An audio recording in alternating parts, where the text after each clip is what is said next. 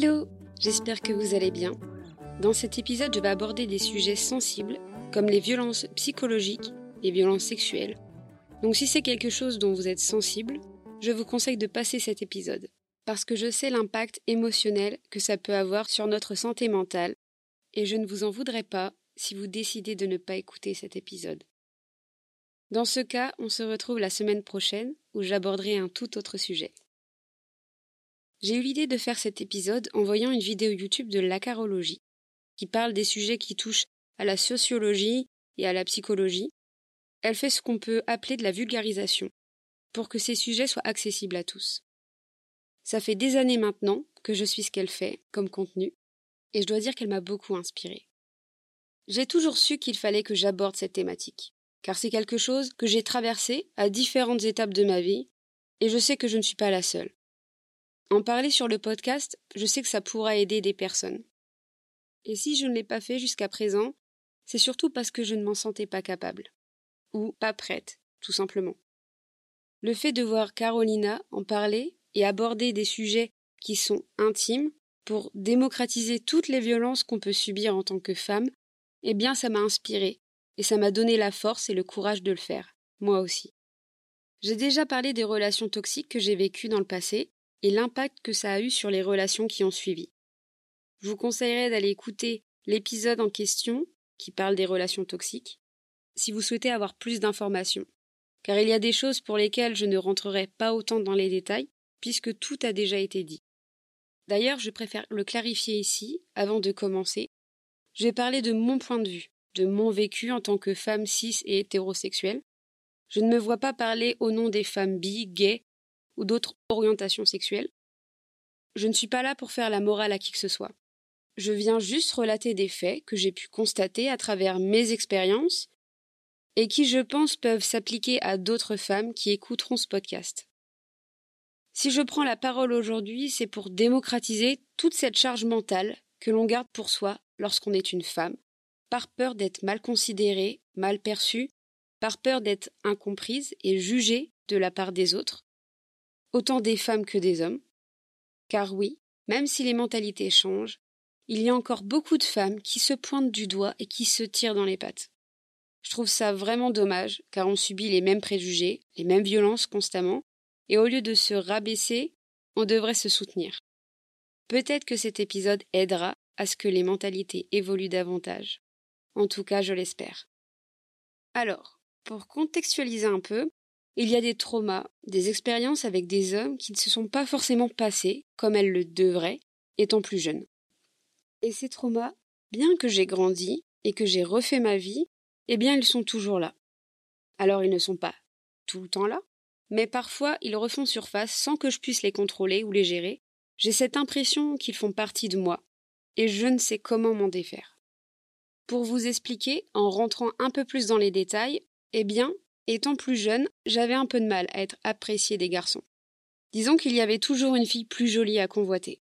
Je pense que déjà à cet âge, même si je n'étais encore qu'une enfant, j'avais déjà intériorisé le fait que j'allais avoir plus de difficultés que d'autres pour plaire ce qui est assez difficile à vivre quand t'es ado et que tu vois les gens fricoter entre eux. Justement, quand t'es ado, c'est à cet âge que tu commences à vouloir expérimenter les relations avec les autres, etc. Le fait de savoir que je ne plaisais pas autant que les filles de mon collège, ça m'a fait perdre confiance en moi, dans le sens où je ne me sentais absolument pas prête à avoir une relation avec un garçon. C'est un sujet que j'abordais jamais, même entre copines. Ça me mettait tout de suite mal à l'aise. Plus je grandissais, plus je pensais que ce n'était pas pour moi, et que ça n'arriverait sûrement jamais. La plupart de mes amis avaient déjà eu des relations intimes, alors que moi, j'avais encore du mal à concevoir que je puisse embrasser quelqu'un. Donc pendant longtemps, j'ai pris sur moi, même si ça me pesait beaucoup, et même si j'avais envie d'enlever ce poids de mes épaules, j'attendais. J'attendais bêtement que cette peur s'en aille. Je sais que beaucoup de filles de ma génération voyaient la sexualité comme quelque chose d'essentiel, pour se sentir un peu plus femme. La plupart des filles de mon collège étaient déjà dépucelées très tôt, car on voyait ça plus comme un fardeau, alors que moi ça me terrifiait, et bien sûr je n'en disais pas un mot, de peur d'être incomprise ou d'être rejetée. On peut vite être insulté de prude, de coincé, Et généralement, c'est une étiquette qui te reste collée pendant des années. Alors j'ai tout fait pour ne rien montrer. Vous vous demandez sûrement de quoi j'avais peur. Eh bien, en y repensant, ce qui me faisait peur, c'était de faire confiance à un homme, à un garçon, plus particulièrement à cet âge. Mais même si dans ma famille on ne parlait pas trop de ça, je n'en étais pas moins informée. Je regardais beaucoup de séries et de films qui avaient comme thématique des hommes qui manipulaient des femmes pour leur soutirer des photos, pour profiter d'elles, pour ensuite soit les humilier publiquement, soit les laisser tomber du jour au lendemain. Je vous parle de ça, mais c'était il y a bientôt quinze ans. La plupart des films et séries étaient écrites et réalisées par des hommes, donc on sentait le point de vue des hommes, qui était beaucoup plus important et mis en avant que celui des femmes. Ça paraissait moins toxique, plus acceptable à l'époque, même si je ne pouvais pas l'identifier comme tel car j'étais trop jeune. Ce n'est que récemment que le point de vue de la femme est mis en avant et pris en compte. Donc je dois dire que j'ai très vite compris que mon devoir de femme, entre guillemets, c'était de donner du plaisir à l'homme avant tout. Et donc j'ai fini par avoir mes premières expériences, plus tardivement que les autres, ça c'est sûr, mais c'est arrivé, et malheureusement pour moi je suis tombée sur des mecs qui s'en foutaient un peu de ce que je pouvais ressentir ou ce dont j'avais envie. À partir du moment où ils avaient ce qu'ils voulaient, eh bien c'était tant mieux pour eux, et l'acte se terminait comme ça. Et pour vous dire à quel point j'étais matrixée, c'est que même moi dans ma tête, je me disais Ok, il a fini, bon, bah c'est fini du coup. Et je me disais C'est comme ça que ça doit se passer. Ah ok. Même si je ressentais cette excitation, je n'avais pas ce plaisir que je pouvais percevoir de la part de mes partenaires. Je ne sais pas si j'arrivais vraiment à le constater au début, mais il y avait vraiment ce quelque chose qui n'allait pas. Un acte sexuel devrait être un partage entre deux personnes, ou plus, selon certaines pratiques, mais c'est faire plaisir à l'autre tout en recevant du plaisir en retour. Sauf que du plaisir, je n'en avais pas. J'étais contente de pouvoir créer du plaisir chez l'autre, mais moi de mon côté, je ne ressentais rien, ou presque rien. Et j'avais validé ça en mode bah c'est normal. Il m'aura fallu quatre ans pour me rendre compte que ce n'était pas normal, que moi aussi je pouvais ressentir des choses et qu'on pouvait aussi s'occuper de moi sans que ce soit un fardeau, que ça ne devrait pas aller toujours dans le même sens.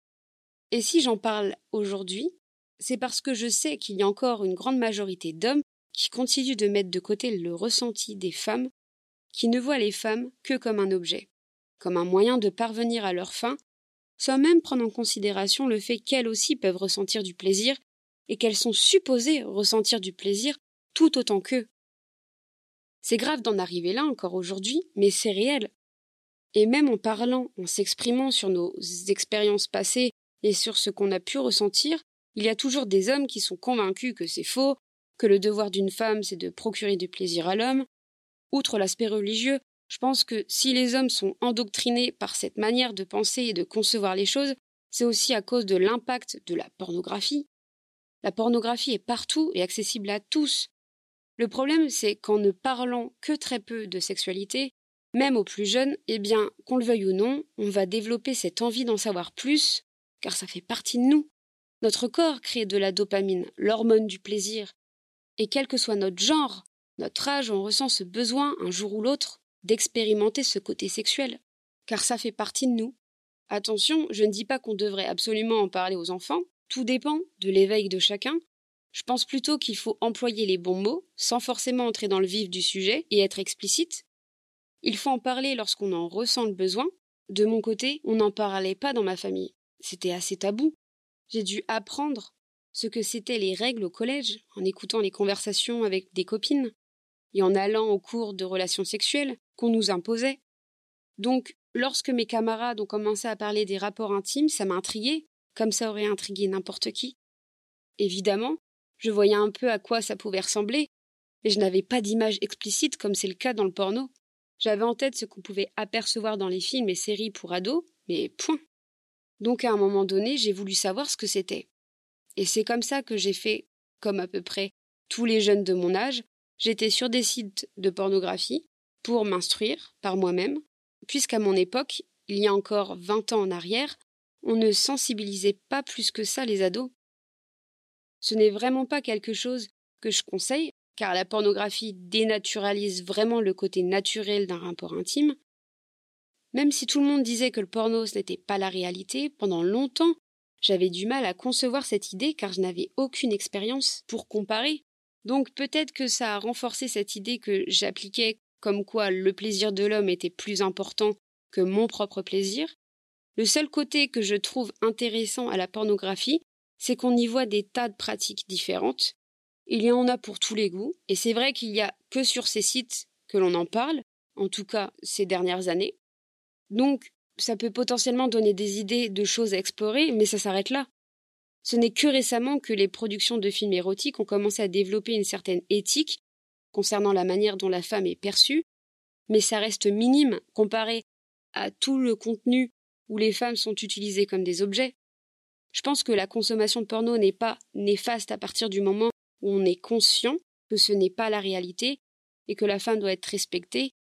Il ne faut pas en avoir honte d'en avoir consommé et d'en consommer encore maintenant, mais je n'irai pas recommander à quelqu'un de s'instruire en regardant du porno, ça c'est sûr.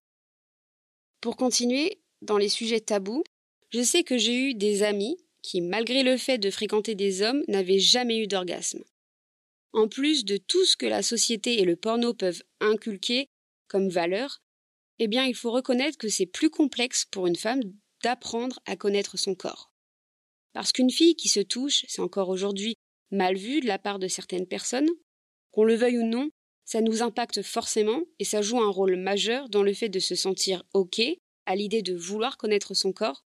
Pourtant, connaître son corps, ça permet aussi d'avoir confiance en soi. Et c'est pourquoi la plupart des femmes n'aiment pas se toucher et préfèrent se concentrer sur le plaisir de l'autre. Je dis la plupart car je sais qu'il y a une majorité de femmes pour qui ce n'est pas un problème du tout. Ce que j'essaie de démontrer, c'est que notre environnement social, qu'on le veuille ou non, a forcément un impact sur notre conceptualisation de la sexualité. Pour parler un peu plus perso, c'est exactement ce que j'ai ressenti. J'ai toujours eu du mal à exprimer ce besoin de connaître mon corps, car je ne m'en sentais pas capable, car j'étais terrifiée à l'idée d'être jugée par mes partenaires. D'un côté j'avais peur, mais d'un autre j'en avais envie, mais c'était trop complexe pour que je puisse le verbaliser.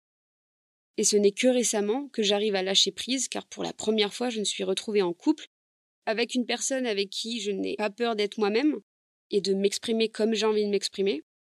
Alors oui, il m'aura fallu plusieurs années avant de ne plus être bloqué et pour lâcher prise. Et oui, on le répète souvent, mais la communication, c'est vraiment la clé. Il faut en parler et ne pas en avoir honte. Tout le monde passe par là. Et le fait d'avoir peur de garder les choses pour soi, ça ne fait que renforcer ce côté de ne pas se sentir légitime. Alors que si, vous êtes légitime autant que les autres. Le fait d'en parler, ça permet à l'autre de mieux nous comprendre et de s'adapter à ce qui nous convient le mieux. Alors je sais aussi que ce n'est pas facile. Pour l'avoir vécu, j'ai aussi été avec des personnes qui ne pouvaient pas entendre ces choses-là, pour qui ce n'était pas concevable.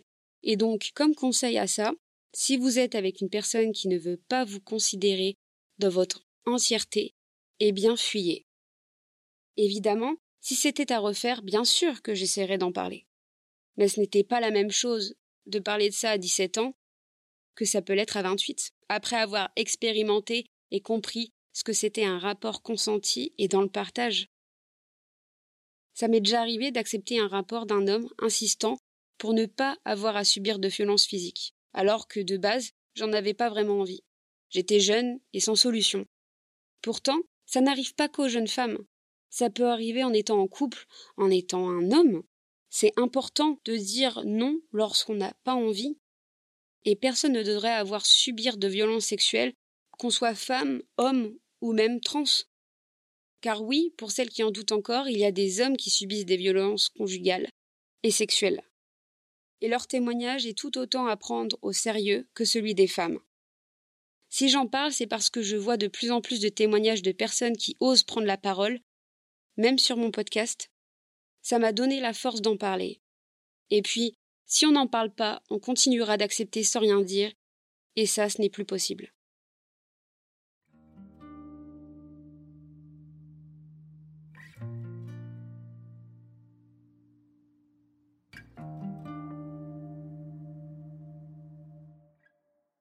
J'ai souvent eu cette croyance de penser que mon corps était sale, que mon corps ne fonctionnait pas comme il le devrait, Le corps d'une femme est différent de celui des hommes.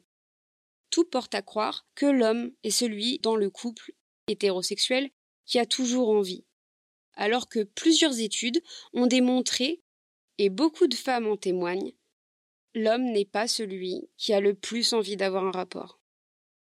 La femme a plus de libido que l'homme. On continue de croire le contraire car les femmes ne le montrent pas, ou peut-être moins. Et puis le fait d'avoir souvent envie, lorsqu'on est une femme, c'est mal vu. Du coup, on ose moins le montrer. C'est quelque chose que j'ai souvent constaté par les expériences que j'ai eues dans le passé. Et oui, ça m'est déjà arrivé qu'on me dise que je n'étais pas normale à cause de ça, que j'étais une obsédée, etc. vous voyez les clichés. J'ai fini par en avoir honte et je n'osais plus parler de ce que j'avais envie. Je me suis braquée, tout simplement. Alors qu'au final, c'est juste normal, c'est naturel, et ce serait bien que ça se démocratise un peu plus pour qu'on ne se sente plus honteuse d'assumer qui on est. Carolina en parle très bien dans sa vidéo, de ses traumas causés par cette volonté de parfois vouloir aller jusqu'au bout, même si notre corps est en souffrance, parce que ça arrive aussi de ne pas être sûr de ce que l'on veut au départ, avant un rapport. Ça nous arrive de ne pas vouloir décevoir l'autre et de faire semblant, de se forcer d'aller jusqu'au bout, quitte à se faire du mal. Parfois, il arrive aussi qu'on se sabote soi-même. Notre rapport au corps ne doit pas être sous-estimé. De mon point de vue, c'est essentiel d'apprendre à se connaître, d'apprendre à connaître son corps pour se sentir mieux. Le fait d'avoir été impacté par les paroles de certains hommes à certains moments de ma vie, eh bien, même des années après, ça résonne toujours en moi et c'est compliqué de s'en défaire lorsqu'on s'est construit avec ces paroles en tête. Encore aujourd'hui, j'essaie de lâcher prise un maximum, mais il y a toujours des hauts et des bas. Je ne me sens pas 100% à l'aise avec mon corps, et oui, ça peut gâcher des vies, que vous me croyez ou non. Si vous doutez de ma parole, vous avez des centaines et même des milliers de témoignages de femmes qui en parlent, qui parlent de leurs complexes qu'elles combattent au quotidien et qui leur ont été inculqués par des hommes avec qui elles ont eu des rapports sexuels. Et même si ces personnes ont été toxiques, ça ne veut pas dire pour autant qu'on n'a jamais pris de plaisir avec ces personnes-là. Ce que j'essaie d'expliquer, c'est que ce type de relation nous enseigne les mauvais comportements à avoir envers les autres et envers soi-même. Et c'est difficile de s'en défaire.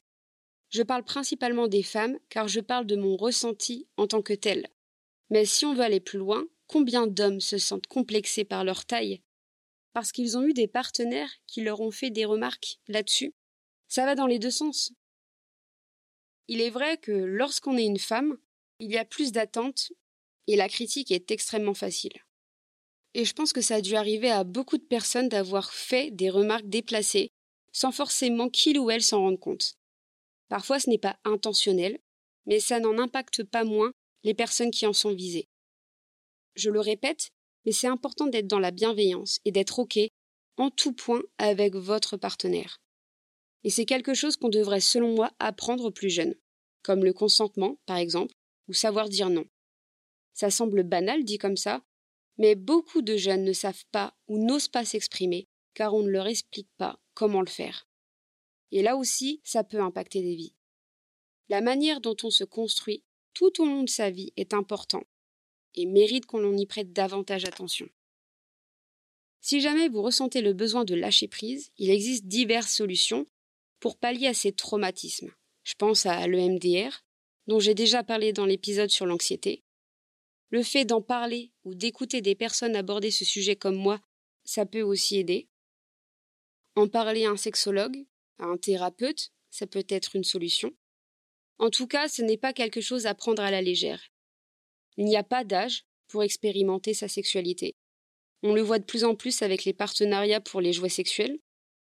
Alors certes, c'est peut-être mal vu pour certains, mais le fait de démocratiser qu'un objet puisse apprendre à connaître son corps, ou apprendre à se donner du plaisir lorsqu'on est une femme, eh bien je trouve que c'est cool. Il n'y a pas d'âge, ce n'est jamais trop tard. On ne cesse d'apprendre tout au long de sa vie. Et n'oublions pas qu'on en apprend plus sur soi en partageant avec son partenaire. Il ne faut pas que la sexualité devienne un sujet tabou, qu'on soit en couple ou non. En parler, c'est déjà avancé. Et si vous êtes ado, que vous vous sentez un peu perdu comparé aux jeunes de votre âge, je vous conseillerais d'en parler à un adulte, à une personne de confiance, qui pourra vous aiguiller sans vous juger. Ce que j'aurais sans doute dû faire à l'époque. En tout cas, j'espère que cet épisode vous aura plu. C'est la première fois que j'aborde ce type de sujet, et à l'avenir, j'aimerais oser parler davantage de sujets qui semblent tabous du point de vue de la société. C'est important pour moi en tout cas. Et surtout, n'oubliez pas qu'il est important de libérer la parole. Si cet épisode vous a plu, je vous invite à mettre 5 étoiles au podcast. Ça aiderait énormément. En attendant, prenez soin de vous et de vos proches et on se dit à très bientôt. Bisous